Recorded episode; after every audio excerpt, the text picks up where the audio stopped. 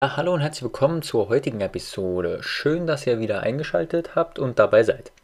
Heute möchte ich mal ein kontroverses Thema ansprechen und zwar soll es darum gehen, mit dem Mythos aufzudecken, dass deutsche Sparer enteignet werden würden durch die Niedrigzinspolitik der EZB, wie es die rot-weiß blattatierte ähm, Zeitung immer mal wieder auf ihrer Homepage und auf ihren Ausgaben verleugnet. Einmal lässt sich natürlich nicht verleugnen, dass wir momentan im europäischen Raum eine Niedrigzinspolitik betreiben, bei denen die Zinsen zurzeit auf dem Nullniveau sind und es wahrscheinlicher ist momentan, dass wir Negativzinsen einführen, ähm, als dass wir demnächst eine Zinssteigerung erleben werden. Einmal müssen wir uns dafür aber ein paar Hintergrundinformationen klar machen. Faktisch ist dieses 2%-Ziel ähm, der Inflation, was von der EZB immer angestrebt wird, ja nicht wirklich erreicht worden. Also wir bewegen uns immer bei einer Spanne zwischen 1,2 und 1,4% ähm, in den letzten Jahren. Und das ist schon mal der erste Indikator. Also wenn man berechnet, dass 1,2 bis 1,4% an Kaufkraft jedes Jahr verloren gehen pro Haushalt, ähm, ist es das, was die Sparer ähm, von der Bildzeitung betitelt, immer mal wieder jedes Jahr verlieren würden. Jetzt muss man aber sehen, dass Haushalte natürlich nicht ähm, diese Prozentsatz an Geld faktisch verlieren, sondern es geht lediglich an Kaufkraft verloren. Und subjektiv betrachtet haben wir ja immer das Gefühl, dass Dinge immer teurer werden und ja, wir dann dafür auch noch als Dankeschön von der EZB enteignet werden. Das ist aber nicht ganz so, denn faktisch gesehen werden alle Dinge sogar weltweit günstiger und nicht teurer. Das darf man jetzt nicht anhand der Inflation von diesen angestrebten 2% beurteilen, sondern wenn man sich die reine Innovationskraft und Innovationstiefe in den letzten Jahrzehnten anschaut. Denn durch die globalisierte Welt sind Fertigungsprozesse viel einfacher geworden. Ähm, und egal ob ein Auto, ein Handy oder selbst ein Menü bei McDonald's, ähm, heutzutage kriegt man auf jeden Fall mehr für sein Geld, auch wenn man mehr bezahlen muss. Altbekannter Fehler, der immer wieder gerne gemacht wird, gerade von äh, den älteren Leuten, ähm, so ab die 50 ist, dass ähm, die früheren Zeiten mit den heutigen Zeiten verglichen werden. Und das ist schlechtweg einfach falsch. Weil ähm, vergleicht man einfach mal ein Auto von damals, was vor 30 Jahren noch 20.000 Euro gekostet hat, sagen wir eine Mercedes-Klasse, ähm, mit einer Mercedes-Klasse von heute, die meistens um die 50.000 anfängt, dann sieht man natürlich erstmals nur den Preisunterschied. Ähm, was man aber nicht vergessen darf, ist die Innovation, denn früher ist das Einzige, was das Auto konnte, fahren. Ähm, vielleicht hatte man als Sonderausstattung noch eine Klimaautomatik, ähm, dann hat es aber auch schon aufgehört. Heute ist das ja ganz anders. Ähm, Automobil ist heutzutage mehr ein Computer als ein Fortbewegungsmittel und es geht mehr um Komfort als um das eigentliche Fortbewegungsmittel. Genauso ist es ähm, im Bereich von der Handynutzung, wie das der Kollege Jens Rabe von unserem Kanal auch ähm, mal mitgeteilt hat. Ja, ähm, früher war Telefon ein Telefon, also wenn wir das Nokia noch vor Augen hatten, hat das natürlich zu der Zeit weniger gekostet und heute ist das top ausgestattete iPhone, was man auf dem Markt kaufen kann, bei 1500 Euro. Äh, man muss aber vergleichen, was ein Handy oder beziehungsweise ein Smartphone heutzutage alles kann und die Rechenleistungen, die diese Geräte heutzutage haben, sind einfach überragend. Man hat eine Kamera, die zu der Zeit seinesgleichen gesucht hätte und viele weitere Features, die einfach zu der Zeit nicht gang gäbe waren. Und wenn man all diese Features damals zusammengekauft hätte, bin ich der Meinung, dass man bei 1500 ähm, Euro auf jeden Fall nicht angekommen wäre, sondern wenn man alle Teile einzeln zusammengekauft hätte, ob Kamera, Handy und alle weiteren Sachen, ähm, hätte das auf jeden Fall einen Rahmen von 1500 Euro gesprengt.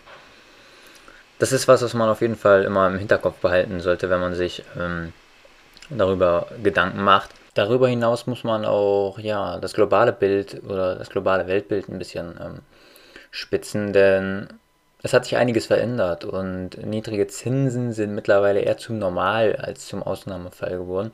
Schauen wir uns Japan oder ähm, die Schweiz an, die mittlerweile schon mit Niedrigzinsen bzw. negativen Zinsen experimentieren.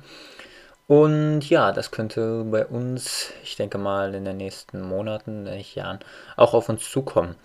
Ähm, selbst in Amerika werden immer wieder Rufe nach ähm, negativen Zinsen laut, da sie es ungerecht empfinden, dass Europäer bzw. europäische Unternehmen oder der Staat sich Geld leihen kann und dafür sogar noch was geschenkt bekommt und in Amerika mittelständische Unternehmen noch ähm, Zinsen zahlen müssen, um Kredite aufzunehmen. Der Fakt, der natürlich damit einspielt, ist, dass das Sparaufkommen in Deutschland und in der gesamten EU mittlerweile steigt.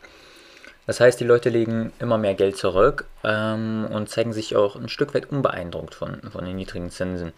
Ähm, das hat drei, würde ich mal sagen, ähm, Faktoren, warum das zustande kommt.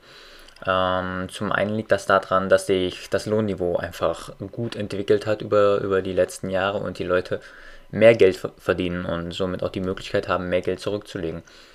Ähm, zweitens hängt es auch davon ab, dass durch die momentanen wirtschaftlichen und geopolitischen Entwicklungen die Unsicherheit auch zugenommen hat und ähm, ja, Sparer wie auch normale Konsumenten ähm, ja, unsicher sind darüber, ob sie eine Investition momentan begehen sollen oder ob sie es lieber zurückstellen, bis sich die Aussichten wieder gebessert haben. Und der dritte Grund, der auch gerade uns Deutsche hier betrifft, ist ähm, das Problem der ähm, Demografie. Denn die Leute werden immer älter, ähm, aber es gibt immer weniger geburtenstarke Jahrgänge.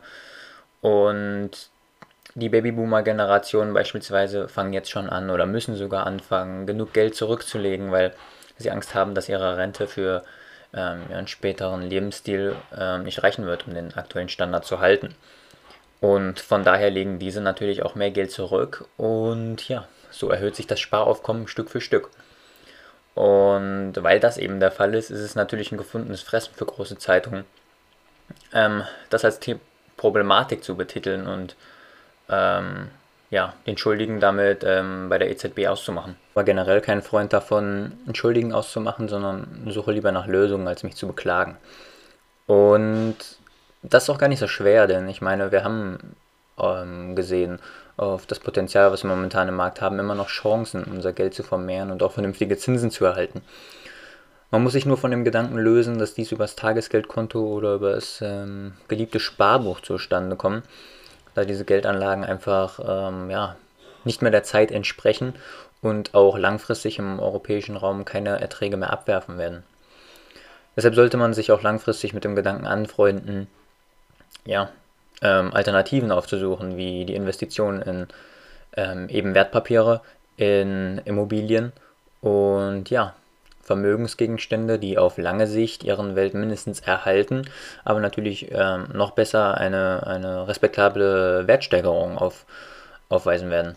Anstoß ähm, zum Ende ist vielleicht dadurch, dass die Sparaufkommen in Deutschland momentan immer weiter steigen und die Unsicherheiten ähm, politisch und wirtschaftlich momentan immer weiter verdichten und damit eine potenzielle Wirtschaftskrise oder ein Abschwung in Sicht ist ist es vielleicht ähm, ja, die Zeit wert, mal zu überlegen, im Fall eines kleinen Mini-Crashes oder eines Rücksetzers anzufangen und einen gewissen Teil des Sparvorhabens bzw. des Aufkommens dort rein zu investieren, in Wertpapiere und ja, langfristig davon zu profitieren, anstatt immer nur nach ähm, ja, neuen Lösungen zu schreien. Denn die Lösungen sind vorhanden, sie müssen nur genutzt werden. Und wenn du wissen willst, wie man das genau machen kann, dann helfen wir dir natürlich dabei ähm, auf investor-schule.de. Dort stellen wir dir alle Informationen zur Verfügung, die du brauchst, um dieses Vorhaben durchzusetzen. Und ja, ich würde mich freuen, wenn ich dich mit diesem Podcast vielleicht ein bisschen dazu animieren konnte, nach Alternativen zu gucken und ähm, ja, nicht immer in den Pessimismus zu verfallen. Denn andere Zeiten erfordern andere Maßnahmen und ich denke, dass das mittlerweile zum Normalfall geworden ist. Also macht's gut, ich wünsche euch eine gute Woche und wir sehen uns nächste Woche wieder.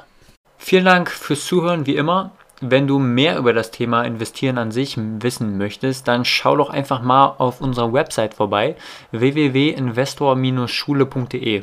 Dort findest du nämlich wöchentlich neue Artikel rund ums Thema Investieren, genauso wie Tipps, Tricks und eigene Leitfäden.